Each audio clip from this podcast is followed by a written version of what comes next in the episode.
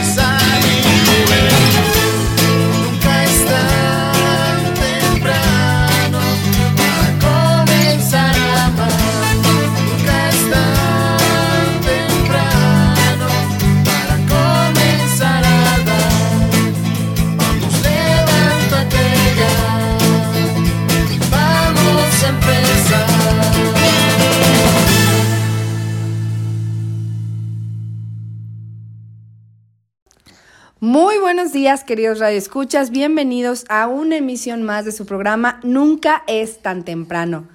Hoy es el segundo domingo de este nuevo año 2023. Gracias a Dios por este nuevo año, por este nuevo día que Él nos otorga para seguir trabajando por Él y para Él. Y gracias a ustedes por acompañarnos a lo largo de estos ya 15 años de transmisión. Este programa no sería posible sin su apoyo, sin su presencia constante domingo tras domingo. Y bueno, yo soy Lucero Apolo y el día de hoy vamos a tener un programa espectacular. ¿Acaso en la mañana que ustedes se despertaron fueron conscientes de cómo le hicieron para abrir los ojos, pararse de la cama, a lo mejor prepararse algo de tomar, prender la tele, prender el radio, sentarse, pararse? ¿Acaso fueron conscientes de todo lo que implicó ese proceso? Yo les aseguro que no. Es algo que nosotros hacemos por instinto y no nos ponemos a pensar que detrás de todo eso hay una ciencia, hay un procedimiento y pues que no es nada fácil. Y eso quizás nos lo percatamos más cuando no lo podemos hacer, cuando hay una persona a lo mejor con alguna discapacidad, con alguna lesión cerebral, por ejemplo. Nos damos cuenta de lo valioso que es podernos parar, poder caminar, poder hablar, poder comer. Y bueno, el día de hoy vamos a hablar un poco acerca de este tema. Lo que hoy vamos a hablar es conociendo el cerebro, comprendiendo el aprendizaje. Y para esto se encuentra con nosotros Laura Mirabal. Ella estuvo con nosotros, a quienes ya nos acompañan desde hace muchos, muchos años. Estuvo en este equipo de Nunca es tan temprano, en estos micrófonos. Y bueno, déjenme se las presento.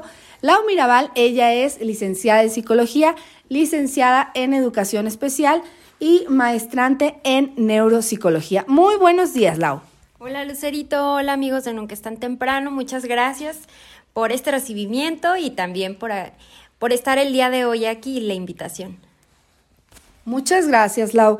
Y bueno, a mí me llama mucho la atención esto de neuropsicología. Yo creo que hay muy poca gente aquí en San Luis o es un tema del cual no se habla mucho, pero cuéntanos, ¿de dónde sale o, o por qué hay actualmente a lo mejor mucha necesidad de comprender, de estudiar acerca del cerebro, de la neuropsicología? Bueno, fíjate que la neuropsicología pues ya tiene muchos años. Eh, uno de los principales eh, observadores y que integra mucha de la, de la, información de las investigaciones pues es Luria. Y eh, entre otros científicos que se fueron agregando hasta los que ahorita tenemos que nos pueden como facilitar mucho como Portellano, Ardila, Fegui, entre otros. Y bueno, el interés precisamente eh, hoy en día pues es que es importante concientizar muchos de los procesos que están implicados en nuestras funciones como seres humanos, ¿no? Y fíjate que las neurociencias están abriendo campo eh, pues en muchos de los ámbitos, en ámbitos laborales, eh, en ámbitos de hospital, que a lo mejor ahí ya son eh, un poquito, van un poquito más avanzados, y por supuesto en la parte educativa. Son ciencias y disciplinas que nos permiten concientizar procesos y pues de cierta manera trabajar, intervenir, generar prácticas que sean muchísimo más certeras, muchísimo más conscientes. Entonces, pues las neurociencias, siendo la neuropsicología una de ellas, pues empieza a permearse en muchos espacios y la importancia es precisamente el concientizar los procesos que van sosteniendo pues todo, ¿no? Entre ello el lenguaje, el aprendizaje de la lectoescritura, de las matemáticas o incluso en ámbitos laborales, por ejemplo, eh, que no hemos escuchado hablar del neuromarketing, que tienen estrategias como muy específicas para, para vender de forma empática, entre otros temas que complementan mucho la función humana. Gracias, Lau, por, por darnos este panorama. Y bueno, si nosotros quisiéramos entender a grandes rasgos el cerebro, ¿cómo nos lo, podríamos, nos lo podrías explicar? Bueno, pues eh, el cerebro es un órgano que eh, pues es muy importante al igual que los demás órganos. Aquí eh, lo interesante del cerebro es que se integra precisamente en las funciones con, pues sí, con los demás órganos. Es como nuestra torre de control. Es el orquestador de muchas de las funciones, tanto aquellas que son inconscientes, como aquellas eh, de supervivencia y también aquellas que eh, son ya más complejas como de aprendizaje, de lenguaje, de comprensión, etc. Entonces, eh, pues el cerebro pudiéramos verlo como una torre de control. ¿Que trabaja solo? No, realmente necesita de todo lo demás. Por ejemplo, el cerebro necesita de los sentidos, de la vista, del oído, del olfato, del gusto, eh, del tacto, eh, o sea, de todos estos sentidos, ¿no?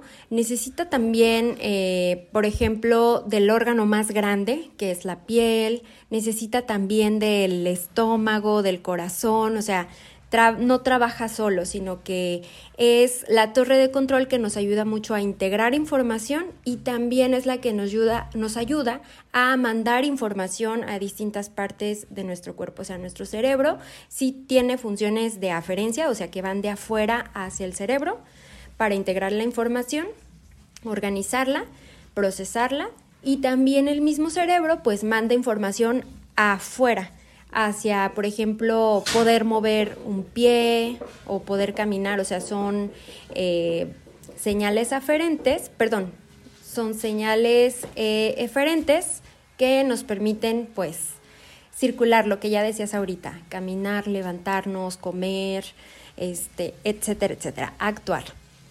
Claro que sí, Lau. Y es que a lo mejor no nos percatamos de todo lo que implica pues cualquier, no sé, cualquier cosa. ¿Podrías ponernos un ejemplo para que veamos la complejidad de lo que, de lo que necesitamos para hacer, no sé, algo simple?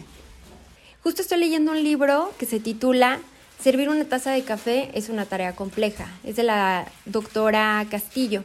Y bueno, aquí pareciera ser que la gran mayoría podemos servir una taza de café sin complejidad pero todos los procesos que sostienen el que podamos servir una taza de café, pues eh, son complejos y van desde el hecho de que podamos estar alertas a lo que hay en el entorno, que es la base. Eh, también tiene que ver con nuestros sentidos, con el hecho de que podamos tocar, eh, ver, escuchar, degustar, oler y de la integración de esta información. Y ya en niveles un poquito superiores a la integración de la información sensorial, pues viene la parte de que podamos eh, tomar los objetos de forma correcta, eh, que se llaman praxias. Viene también la parte de que logremos eh, ubicar espacialmente eh, dónde está la taza, dónde está la cafetera, cómo la vamos a servir. O sea, el hecho de que podamos medir también tiene que ver con esta ubicación espacial, el hecho de que podamos eh, servir sin que se desborde, pues eh, también es una función compleja que hace el cerebro. Entonces, si te fijas, es como una integración de varias, de varias habilidades o varios procesos que nos permiten hacer una acción en particular. Pero pareciera ser tan sencilla, que en realidad está sostenida por muchos procesos complejos. Por ejemplo, un bebé pues no estaría listo para poderlo hacer porque le faltaría la parte del desarrollo motriz grueso, del desarrollo motriz, fino, este, la parte de precisamente de la ubicación espacial, de el controlar la cantidad, eh, del tomar los objetos porque los bebés apenas están aprendiendo a tomar la cuchara, etcétera, etcétera, ¿no? Entonces, es una función compleja, sí, que la normalizamos y a lo mejor no concientizamos eh, todo lo que está implicando, pues es verdad, porque generalmente no vamos por la vida pensando, ¿no? Voy a levantar el brazo, el antebrazo, eh, voy a estirar mis dedos, voy a agarrar, hacer presión y luego voy a levantar el brazo, a servir y hasta aquí. O sea, lo hacemos como en automático, pero esa bondad de que lo hagamos en automático, pues viene sostenida por muchos procesos, que es precisamente la maravilla del cerebro que Dios nos dio, el poder hacer muchas cosas, eh, a lo mejor sin concientizarlo tanto, pero realmente es un regalo de Dios maravilloso que nos permite transitar en la vida eh, pues de forma muy, muy integral. Por eso es bien importante cuidarlo. Por supuesto, y aquí vamos a aprender, yo creo, cómo cuidarlo, porque esta parte que tú dices, a lo mejor pensamos, no, pues ya cuando estén viejitos, pues que se pierden, lo poco que yo sé, ¿verdad? Eh, se pierden las conexiones y entonces que hagan, no sé, crucigramas, sopas de letras o así. Pero yo creo que este mantenimiento y este cuidado del cerebro va desde el principio, ¿no? Desde chiquitos, desde que somos conscientes, pues para que lleguemos a viejos con un, con un buen cerebro, ¿no crees?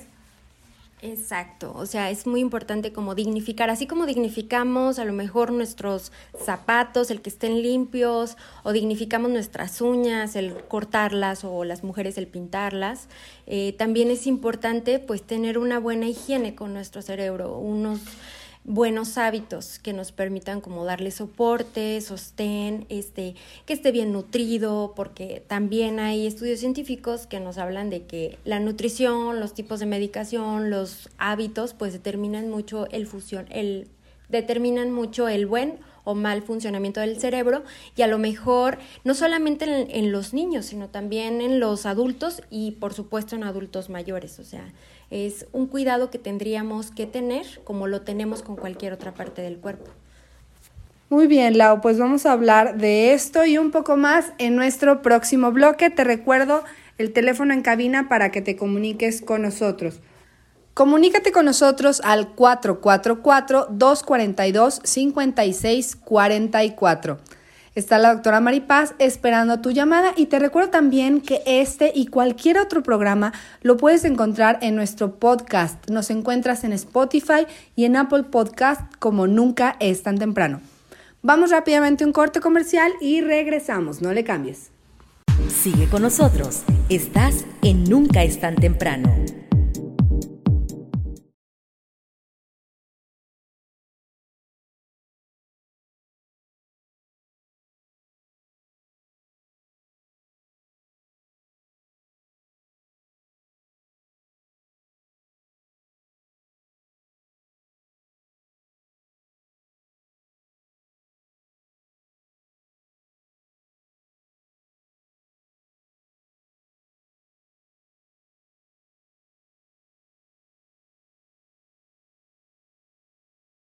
Sigue con nosotros. Estás en Nunca es tan temprano.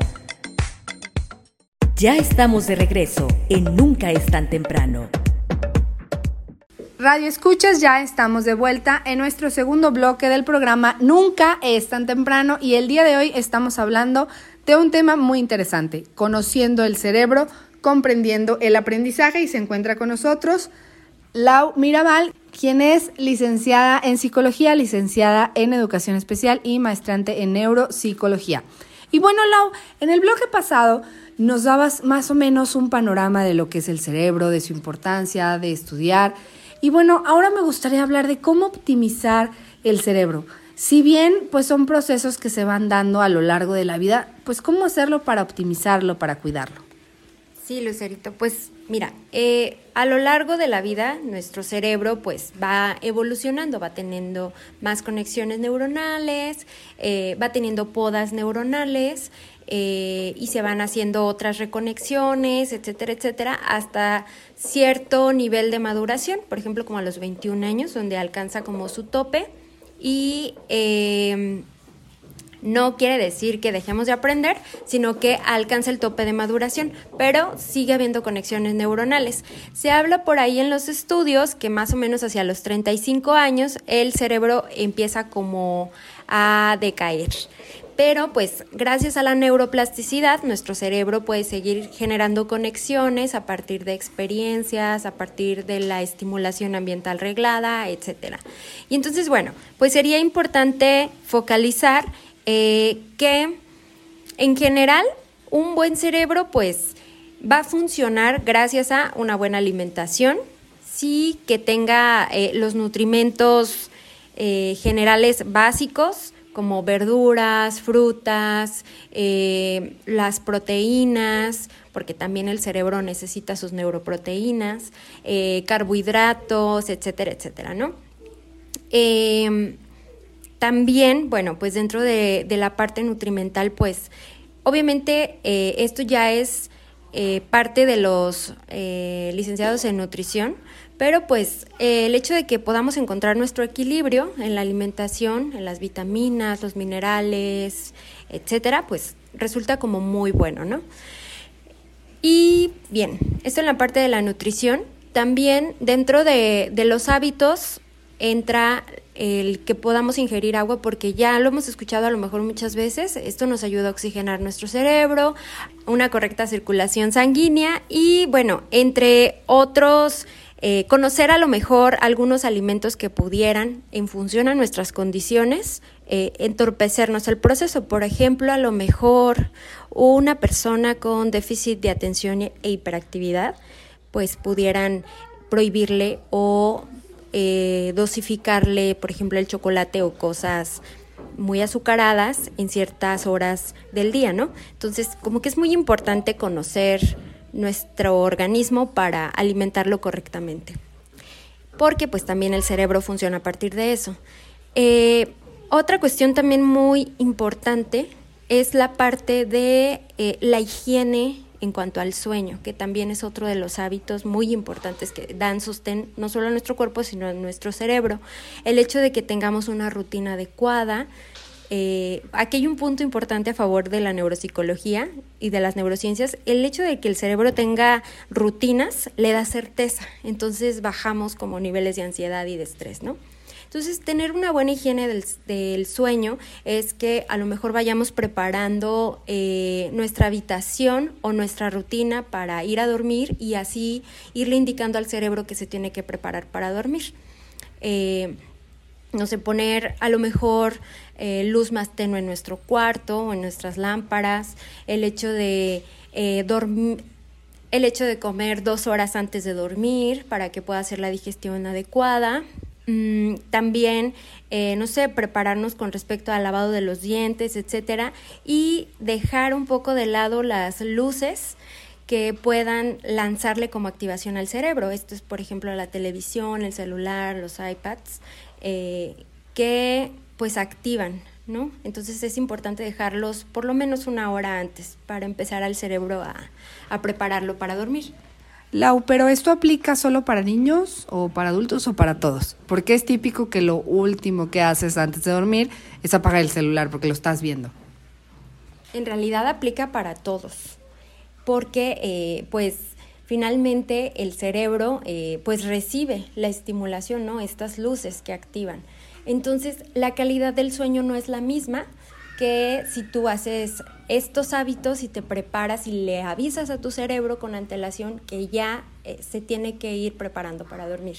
Entonces esto aplica para todos y hay que tomar en cuenta que en función a la edad pues también eh, son las horas que se recomienda dormir. Por ejemplo, eh, pues en los bebés incluso pueden llegar a dormir hasta 18 horas porque están en un proceso de crecimiento. A lo, mejor los niños de 5, 6 años, 8 años todavía pudieran estarnos durmiendo entre 9 y 10 horas, a lo mejor como adultos entre 7, 8 horas, los adultos mayores ya empiezan a disminuirlo un poco. Obviamente también este, ya en, en las etapas sobre todo de la juventud o de la adolescencia o de la adultez, o incluso del adulto mayor, pues tenemos circunstancias de estrés, ¿no? Que también tenemos que ir manejando o mm, disminuyendo o regulando. Entonces, eh, pues la higiene del sueño aplica para todos, porque el sueño pues es el reparador o el restaurador de nuestro cerebro, o sea, no deja de funcionar el cerebro en la noche, pero este, sí le permite regenerarse. De hecho, cuando aprendemos o estudiamos algo, eh, de pronto podemos pensar que no lo aprendimos, pero cuando le damos chance al cerebro de relajarse un poquito, de descansar, nos podemos dar cuenta en la mañana que sí lo aprendimos, que, sí hay cosas que podemos recordar, pero también tenemos que darle chance al cerebro de, de procesar esta información, de descansar, de restaurarse y de iniciar el día.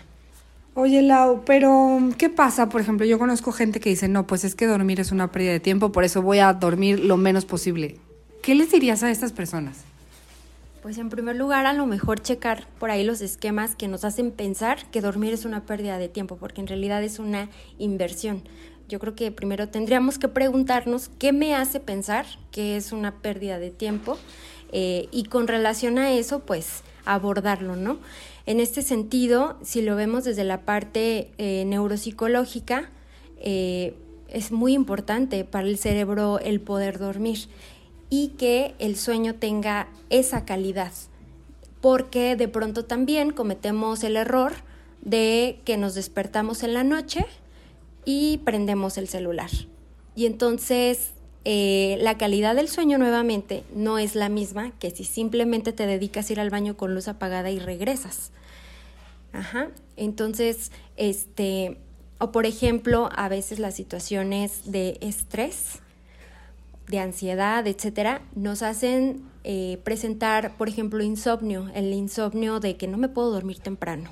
Ajá, y aparte le abonas el celular. O el insomnio eh, del despertar, que te despiertas mucho tiempo antes de que vaya a sonar el despertador y ya prendiste el celular.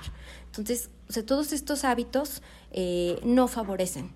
Y también es importante tomar en cuenta como ya lo mencionaba, eh, la higiene del cerebro y que además hay otros recursos que te ayudan. Por ejemplo, les voy a pasar un dato muy interesante. Hay en Spotify canciones eh, que se titulan Wakelets, por ahí lo vamos a escribir en el Facebook para que lo puedan identificar. Eh, estas canciones fueron hechas por neurocientíficos precisamente para inducir el sueño, tienen las frecuencias adecuadas para que el cerebro entre. Pero, por ejemplo, si nosotros estamos eh, tomando ciertas sustancias o, por ejemplo, eh, estamos demasiado estresados o estamos estimulando demasiado el cerebro en la noche y no le permitimos inducirse correctamente, pues obviamente esto no va a funcionar, ¿no? O sea, es como un complemento. Y otra cuestión es que también podemos hacer uso de las famosas gomitas de melatonina, que yo creo las dejaría para un segundo momento, eh, si podemos trabajarlo a partir de hábitos, adelante, pero en caso de que no, pues sí sería importante como eh, consultarlo con algún especialista para ver si también podemos añadir a nuestra rutina por un breve lapso para apoyarnos a inducir el sueño, pues las gomitas de melatonina. Muy bien, Lau. Y bueno, además de alimentarnos bien, de tener una buena higiene del sueño, ¿qué más podemos hacer para, para optimizar nuestro cerebro? Pues podemos hacer muchas cosas. Entre ello, eh, pues se encuentra el ejercicio. Por ahí eh, vamos a quitar el mito de que las eh, neuronas pues no, no vuelven a nacer, ¿no? O sea, ya se han encontrado estudios donde sí hay neurogénesis. Entonces, ¿cómo se produce la neurogénesis? Una de las primeras actividades es el ejercicio. O sea, hacerlo, correr, caminar, si tú prefieres, no sé, ir al box, a lo que tú quieras, o sea, hacer ejercicio, el moverte genera neurogénesis, es decir, eh, nacimiento de nuevas neuronas. También eh, lo que podemos hacer es precisamente aprender a hacer cosas nuevas. Eh, el cerebro así aprende distintas rutas o genera distintas rutas en cuanto a conexiones neuronales. Entonces, por ejemplo, pues qué tal si nos atrevemos, por ejemplo, si somos diestros y nos atrevemos a cepillarnos los dientes con la mano izquierda o a comer con la mano izquierda o a lo mejor pintar con los dedos del pie, o sea, mover otros, eh, otras partes de nuestro cuerpo pues también como ayuda a estas nuevas rutas cerebrales, ¿no? Porque el cerebro pues ya generalmente está automatizado. Nosotros usamos, los que ya tenemos una dominancia cerebral, pues eh, utilizamos un brazo o una pierna más que otro, incluso un ojo. Pero eh, precisamente la neuroestimulación también va de utilizar otras partes del cuerpo y entonces el cerebro genera nuevas rutas. Eh, también podemos aprender nuevas cosas como nuevos idiomas. Ojo aquí, el cerebro nunca deja de aprender, entonces yo he tenido compañeros en francés de 60, 70 años que su interés es ir a Francia a visitar a sus hijos y lo aprenden porque lo aprenden. A lo mejor le batallan un poquito más o tienen que utilizar otras estrategias, pero lo aprenden, ¿no? Entonces la motivación y la disciplina hace la diferencia en cuanto al aprendizaje. Mm, también, bueno, pues a lo mejor darnos oportunidad, así como los niños, a experimentar eh, distintas cosas. Por ejemplo, eh, si no gateamos, eh, que es una habilidad que nos permite, pues muchas cosas, a los niños les permite mucho, pero por ejemplo, si nosotros no gateamos y nos brincamos esa etapa del desarrollo por X situación, eh, podemos hacerlo. O podemos empezar a practicar eh, actividades de patrones cruzados como las actividades que uno encuentra en internet de gimnasia cerebral, de tocar la nariz con el índice de la mano derecha y la oreja eh, derecha con el índice de la mano izquierda y cambiar, etcétera, etcétera. O sea, este tipo de actividades, o sea, también activan mucho al cerebro. Eh, el probar distintas cosas, el olfatearlas, el prestarle atención cuando estamos comiendo para discriminar pues qué, con qué están preparados, etcétera, etcétera. O sea, el ponerle atención a toda la información que recibimos a partir de los distintos sentidos, también es estimulación. Eh, por ejemplo, con los adultos, mm, podemos, aparte del ejercicio, de la buena higiene en, en el sueño, de la alimentación, pues también podemos poner ciertas actividades como el hecho de que puedan tejer, bordar o algo que no hayan eh, realizado o que no hayan automatizado, pues una nueva actividad, aprenderla, ¿no? Entonces hay muchas formas como de estimular, eh, por ahí encontramos ya de forma muy práctica, pues los crucigramas, eh, los sudoku, incluso los tangrams, que vienen ya en muchas presentaciones, o sea, todo eso también es estimulación. Yo creo, Lau, que no hay pretexto para seguir generando esas, esas conexiones neuronales y sobre todo, pues para mantenernos nosotros en las mejores condiciones posibles para cuando sigamos, sigamos creciendo y transitando por esta vida. ¿Tú qué piensas, querido Radio Escucha? Llámanos. El teléfono en cabina está abierto para ti, 444-242-5644. Vamos rápidamente a un corte comercial y regresamos. No le cambies. Sigue con nosotros. Estás en Nunca es tan temprano. Ya estamos de regreso en Nunca es tan temprano. Radio Escuchas, ya estamos de vuelta en el tercer bloque de nuestro programa Nunca es tan temprano. Hoy hablando de un tema por demás interesante, conociendo el cerebro, comprendiendo el aprendizaje. Y está con nosotros Lau Mirabal, quien es licenciada en psicología, licenciada en educación especial y además es maestrante en neuropsicología. Y a todo esto, Lau, a mí me gustaría preguntarte, pues los neuropsicólogos, ¿qué hacen? O, yo, yo me remito a, a lo mejor hay un niño que tiene un problema de aprendizaje, lo llevas a lo mejor con un psicólogo a una terapia de lenguaje, pero ustedes, ¿cuál es la atención que brindan? Y si solo es, no sé, para niños, adultos, jóvenes, adultos mayores, ¿para quiénes y qué hacen? Bueno, de entradita quisiera platicar eh, de forma general, pues, qué es la neuropsicología. Pues, es una disciplina que está eh, muy sumada por otras ciencias o neurociencias. Ajá, entonces, eh, pues hay se observa el abordaje de la neurofarmacología, de la neuroanatomía, neurooficio, eh, de la rehabilitación neuropsicológica, de la neurolingüística, etcétera, ¿no? Entonces es una disciplina que pues está integrada y sostenida y favorecida por otras ciencias y otras disciplinas.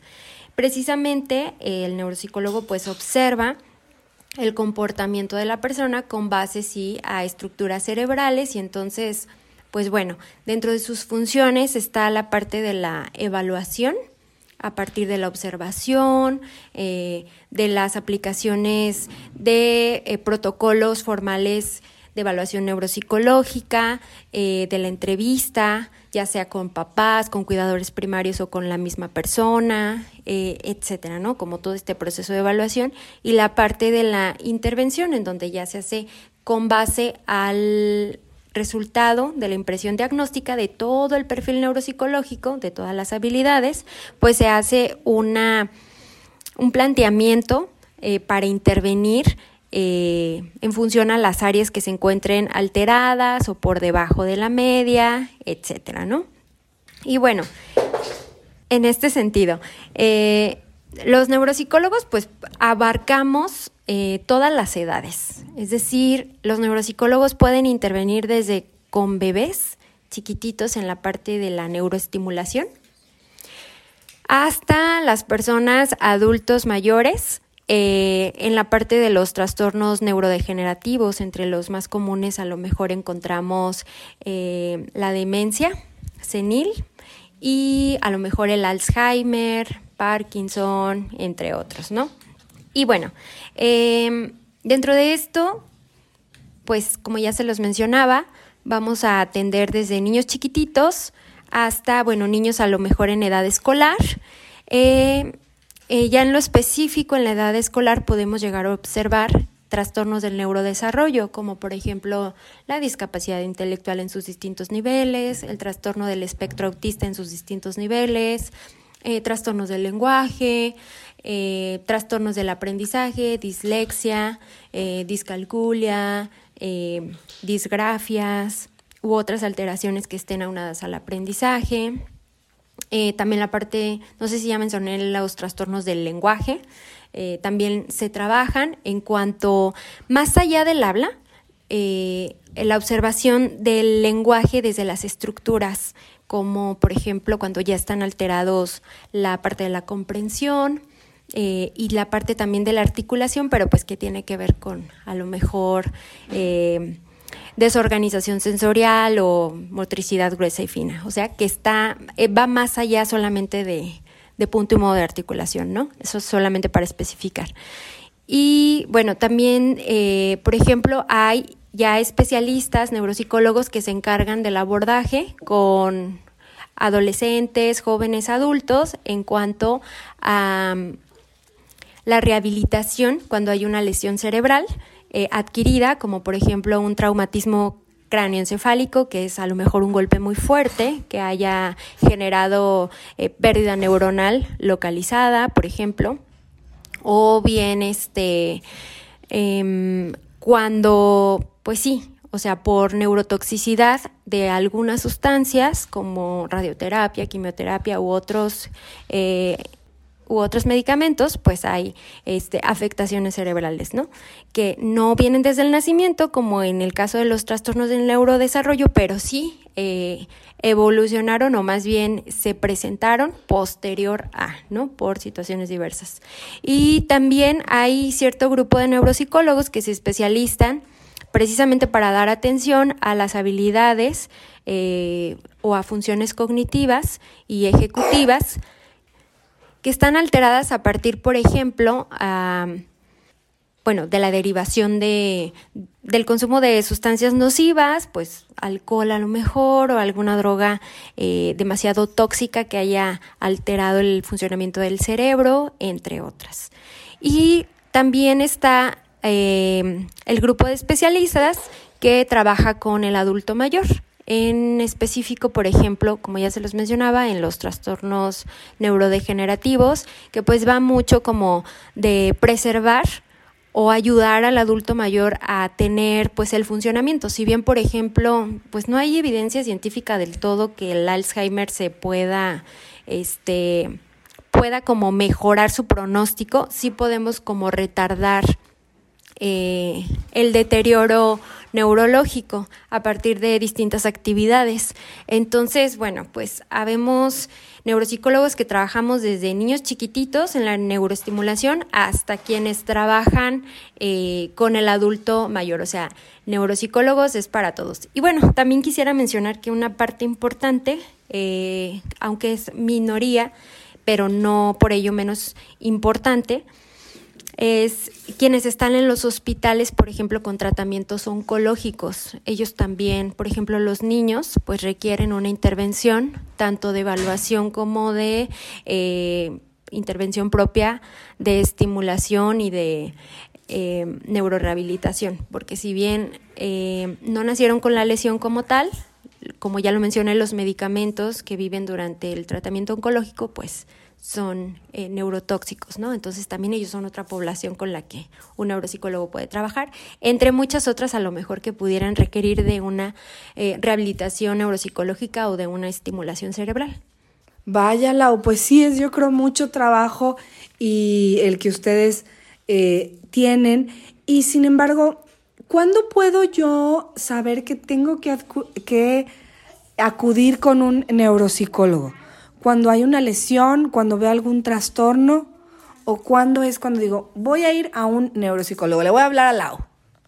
Bueno, para esto eh, sería importante eh, observar mucho el desarrollo. Por ejemplo, en los niños, pues eh, sería muy importante informarnos, ¿verdad? ¿Cuáles son los hitos que los niños van viviendo para desarrollarse integralmente. Entonces, por ejemplo, como dato, si nuestro bebé todavía o nuestro niño de un año eh, no ha presentado balbuceo, no nos mira a los ojos, eh, son signos que ya pueden alarmarnos porque estos signos ya tendrían que estarse presentando entre los tres o cuatro meses, entonces pues ya al año pues ya tenemos varios meses de atraso, ¿no?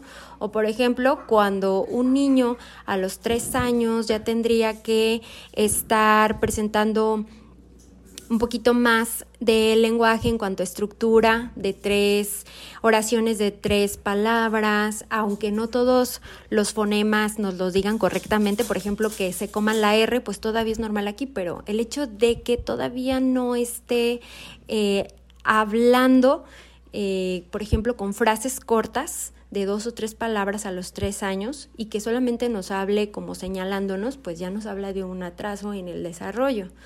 Eh, otra cuestión también, eh, por ejemplo, si en la edad escolar observamos que los niños después de los ocho años eh, nos están invirtiendo letras o todavía nos leen por imagen y ha sido escolarizado el niño, entonces ya nos puede hablar de un trastorno de aprendizaje o de algo que tengo que observar porque si ustedes se fijan, pues sale fuera del rango normal, ¿no? De desarrollo o de lo que se desearía que debería de alcanzar. Entonces, cuando nosotros observemos que a lo mejor está ya más grandecito y está fuera de las habilidades, o sea, no las alcanza, a lo mejor sea el momento de acudir con un especialista para ah, la evaluación y la correcta intervención. Y aquí es muy importante que la detección se haga a tiempo, o sea, eh, entiendo que eh, los niños muchas veces van a su ritmo, pero cuando ya definitivamente observamos que sale muy fuera del rango, o sea, es importante atenderlo a tiempo. Entre más a tiempo lo podamos atender, mejor. Y también, por ejemplo, bueno, como se los mencionaba, en tratamientos oncológicos, también porque hay neurotoxicidad, sí o sí. Entonces va a haber alteración, sí. Hay que ver qué tanta y qué tanto tenemos que rehabilitar, ya sea en niños, en jóvenes, en adultos, en adultos mayores. Em, también, aunque es prioritaria la supervivencia en pacientes oncológicos o en pacientes con eh, alguna alteración derivada de sustancias nocivas, eh, bueno, de forma complementaria también pudieran estar rehabilitando ciertas funciones que se perdieron por, no sé, accidentes eh, o bien por las sustancias, eh, también se puede focalizar ahí, ¿no? Sobre todo en los adultos cuando vemos que pierde la conciencia o que de pronto ya no empieza a articular las ideas correctamente cuando anteriormente sí lo hacía o cuando observamos como retrocesos en cuanto al comportamiento. O sea, ahí es importante.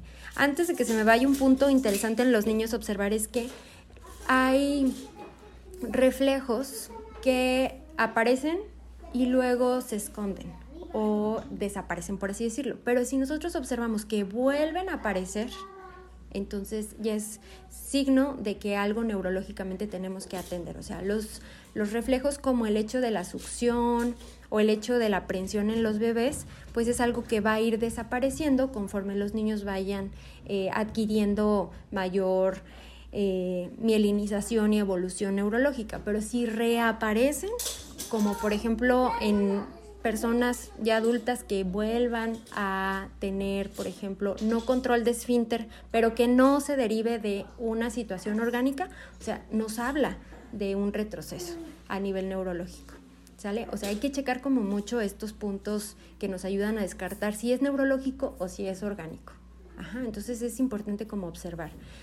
Y por ejemplo, en la gente adulta, adultos mayores, pues a lo mejor sí podríamos considerar que del tránsito normal, pues sí van a perder a lo mejor su capacidad de memoria no va a ser la misma, pero por ejemplo, si ya empezamos a observar alteraciones en la conciencia, alteraciones, eh, por ejemplo, también de comportamiento, eh, alteraciones también a lo mejor en la parte de la motricidad, que no se derive de una parte orgánica del cuerpo y que más bien tenga que ver con funciones cerebrales, o sea, también este, sería importante tratarlo. O sea, hay una gran, eh, una gran observación con respecto a la población que se puede atender, pero siempre que tengan dudas eh, pueden consultar al especialista. A lo mejor en primer momento al médico que los está atendiendo de cabecera, pero sin perder de vista que los neuropsicólogos existen y están para apoyar y dar soporte a esta parte de el desarrollo neurológico o la preservación de funciones o rehabilitación de funciones cognitivas. Muy bien, Lau, qué bueno que nos comentas esto. Y bueno, pues ya estamos en la parte final de la entrevista. No sé si gustes compartirnos, no sé si gustes compartirnos alguna conclusión y tus datos por si alguien quiere comunicarse contigo. Bueno, eh, como parte final yo quisiera simplemente a lo mejor dejarles muchas dudas, porque las dudas nos permiten investigar. Entonces acérquense eh, a los especialistas para que puedan resolver precisamente estas dudas. Y bueno, también compartirles que es importante la concientización de nuestros procesos y por supuesto del cerebro que aprende. Eh, ojalá podamos compartir más adelante ya para los maestros algo en particular o para los especialistas que están en el ámbito educativo, eh, precisamente hablar eh, del cerebro que, que aprende, ¿no? O sea, hay una gran neurodiversidad, todos los cerebros tienen una estructura global en la que deberían de funcionar, pero también todos somos diferentes, tenemos distintas experiencias, eh, tuvimos distintos momentos de estimulación, etcétera, etcétera, ¿no? Entonces, eh, bueno, aquí lo importante es como concientizar que el cerebro eh, siendo un órgano tan maravilloso que Dios nos regaló, al igual que el corazón y que todos los demás órganos que integran nuestro cuerpo, pues es importante cuidarlo, concientizarlo, eh, apapacharlo y, bueno, preservarlo, ¿no? Porque pues nos permite como un gran orquestador funcionar de forma adecuada, empática, consciente, etcétera, etcétera. Entonces, ese es el punto interesante y ojalá les hayan quedado muchas dudas para poderlas resolver más adelante. Claro que sí. Y bueno, si alguien quiere comunicarse contigo, ¿a dónde lo puede hacer? Claro que sí. Eh, bueno, el consultorio eh, se llama Bio Plus M. Estamos en calle Turquesa número 810, fraccionamiento Esmeralda, y pues es con previa cita y sujeta a disponibilidad. Mi teléfono para poder apartar cita es el 4445 856366. Pues muchísimas gracias Lau por habernos acompañado en esta interesante entrevista y esperamos tenerte pronto en alguna otra. Radio Escuches, vamos rápidamente a un corte comercial y regresamos, no le cambies. Sigue con nosotros, estás en Nunca es tan temprano. Ya estamos de regreso en Nunca es tan temprano. Queridos radioescuchas, estamos en el cuarto bloque de tu programa Nunca es tan temprano, no sin antes agradecerte el iniciar con nosotros este año. Tenemos ya 15 años de transmisión gracias a ti. Y te recuerdo nuestro teléfono en cabina para que te comuniques con nosotros, 444-242-5644. Hoy es domingo, hoy es Día del Señor, así que vamos a escuchar nuestro melodrama evangélico y dice luces, micrófonos y acción. El Evangelio Es luz y vida. La palabra de Dios es alimento para el alma. Escucha el Melodrama evangélico. solo por nunca es tan temprano. del Santo Evangelio según San Mateo, capítulo 3, versículos 13 al 17. Se bautizó Jesús y vio que el Espíritu de Dios se posaba sobre él. En aquel tiempo vino Jesús desde Galilea al Jordán y se presentó a Juan para que lo bautizara. Pero Juan intentaba disuadirlo diciéndole, Soy yo el que necesito que tú me bautices. ¿Y tú acudes a mí? Jesús le contestó, Déjalo ahora. Conviene que así cumplamos toda justicia. Entonces Juan se lo permitió. Apenas se bautizó Jesús, salió del agua. Se abrieron los cielos y vio que el Espíritu de Dios bajaba como una paloma y se posaba sobre él. Y vino una luz de los cielos que decía, Este es mi Hijo amado, en quien me complazco. Para nuestra reflexión.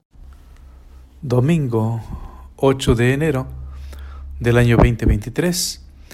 El Evangelio está tomado de San Mateo del capítulo 2, versos del 1 al 12. Hoy celebramos la solemnidad de la Epifanía del Señor o su manifestación a todos los pueblos. Cuando nace Jesús, un ángel de Dios anuncia este suceso a unos pastores, quienes fueron a adorarlo. Aparte de ellos, tal vez nadie supo nada, seguramente permaneció en el anonimato. Los habitantes de Jerusalén seguramente no se enteraron que había nacido el Mesías. Por eso se sorprenden cuando los magos preguntan por él. Vino a los suyos y los suyos no lo recibieron, como dice el prólogo de San Juan. Y no lo recibieron porque no lo conocieron. En cambio, a estos hombres que vienen de lejos, que no pertenecen al pueblo judío ni comparten su religión, se les ha manifestado por medio de una estrella. Ellos ponían su mirada frecuentemente en el cielo, escu- escudriñaban el universo. Que las cosas de este mundo, aquí abajo, no te atrapen de tal manera que te olvides de poner tu mirada continuamente en lo alto, donde está Dios. Pero que tu dedicación a las cosas de Dios no te lleve a olvidarte de tus hermanos. No sería una fe auténtica. Los magos o astrólogos han venido para adorar al rey de los, de los judíos, pero otro rey, que por cierto es impostor, quiere aprovechar la situación para asesinar al verdadero rey. El rey de Israel debía ser de la descendencia de David y Herodes no lo era. Por eso, cuando escucha que ha nacido el rey de los judíos, se sobresalta. Tal vez podríamos decir que tiembla. Herodes es llamado el Grande por las obras materiales que se hicieron durante su reinado y tal vez también por la pomposidad que lo rodeaba. Jesús, en cambio, es frágil, pequeño, pobre. Herodes es la apariencia. Jesús tiene un poder real, no solo sobre Israel, sobre el universo. En la persona de Herodes se representa el enemigo de Jesús, el demonio que aparenta grandezas, poder, pero nada tiene como propio ni es real, todo es mentira, falsedad, todo es caduco y más que caduco, pasajero, ilusorio, el señorío de Jesús es real y eterno. Nada ni nadie lo podrá destruir. Pero debemos admitir que en el mundo hay dos reinos en lucha constante, el de Dios y el de su enemigo, el diablo, y es preciso que tomemos partido. ¿Tú con cuál estás? ¿A cuál de estos reyes sirves? A Dios se le sirve especialmente en los más pequeños, los más necesitados, los que son despreciados por la razón que sea, estando a favor de la verdad y de la vida, de la justicia, del amor a Dios y al prójimo, sin anunciarlo con trompeta. Al demonio, en cambio, se le sirve en la vanidad, la lujuria, los demás vicios, en las apariencias, en el desorden, la mentira, la cultura de la muerte. ¿Cuál ha sido hasta ahora tu proceder? Tus obras y lo que hay en tu corazón te descubren a quién estás sirviendo. Ante el Rey de Reyes, Jesús, Dios, nada permanece oculto. Él todo lo ve. Un dato más. Quien sirve al Rey del Cielo tiene paz. Hay armonía y certeza en su vida. Quien sirve al enemigo de Jesús no puede tener paz. Su conciencia no lo deja tranquilo. Quien sirve al demonio vive con el temor de perder lo que cree poseer. El que sirve a Dios nada teme, porque está en Dios y, nada, y nada ni nadie le pueden quitar a Dios. Los magos se postraron y adoraron al niño, le rindieron homenaje, luego le hicieron regalos. ¿Adorarás tú a Jesús a través de una imagen suya o eres de los que piensan que no se debe adorar a las imágenes? No es a la imagen a quien adoramos los cristianos, los católicos, solamente a Dios, únicamente a Dios. Pero somos de carne y hueso, necesitamos de algo material, de algo sensible, de algo visible para ir a lo invisible. Entonces, es a Jesús a quien estamos adorando, es a Dios a través de una imagen. ¿Qué le regalarás a Jesús en el, en el aniversario de su manifestación a los pueblos? ¿A nosotros, que no éramos de su pueblo? ¿Qué será lo que Él te pide? Tal vez que dejes esto o aquello, solo Él y tú lo saben. Tal vez que le ayudes en sus hermanos, especialmente los más necesitados, los más indefensos. Es bueno hacer un espacio y meditar en lo que me pide Jesús, pero siempre será una manifestación de amor a Dios, a Él y a sus hermanos. Que Dios les bendiga y que tengan un excelente domingo. Agradecemos enormemente al ingeniero David por la producción de este melodrama evangélico y al sacerdote por su comentario. Radio Escuchas, pues no me queda más que agradecerles por su presencia esta linda mañana de domingo. Yo soy Lucero Apolo, que Dios los bendiga y que tengan una maravillosa semana. Hasta la próxima.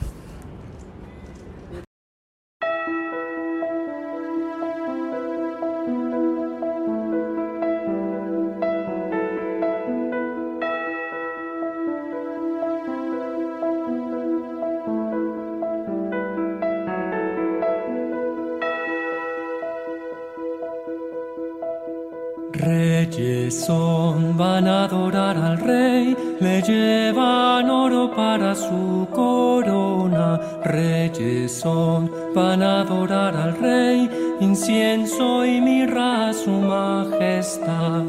Reyes son, van a adorar al rey, le llevan oro para su corona. Reyes son, van a adorar al rey incienso y mirra su majestad. El trono estaba desde David, sin rey que hiciera justicia al mundo, y viene ungido de amor y paz. Cantemos todos un himno triunfal. Reyes son para adorar al rey, le llevan oro para su corona van a adorar al Rey, incienso y mirra a su majestad. Se muestra el niño, se muestra Dios, el universo recibe nueva vida, ha comenzado la salvación, dichoso el hombre que acepta este don. Reyes son, van a adorar al Rey para su corona. Reyes son, van a adorar al rey, incienso y mirra a su majestad. Reyes son, van a adorar al rey, le llevan oro para su corona. Reyes son,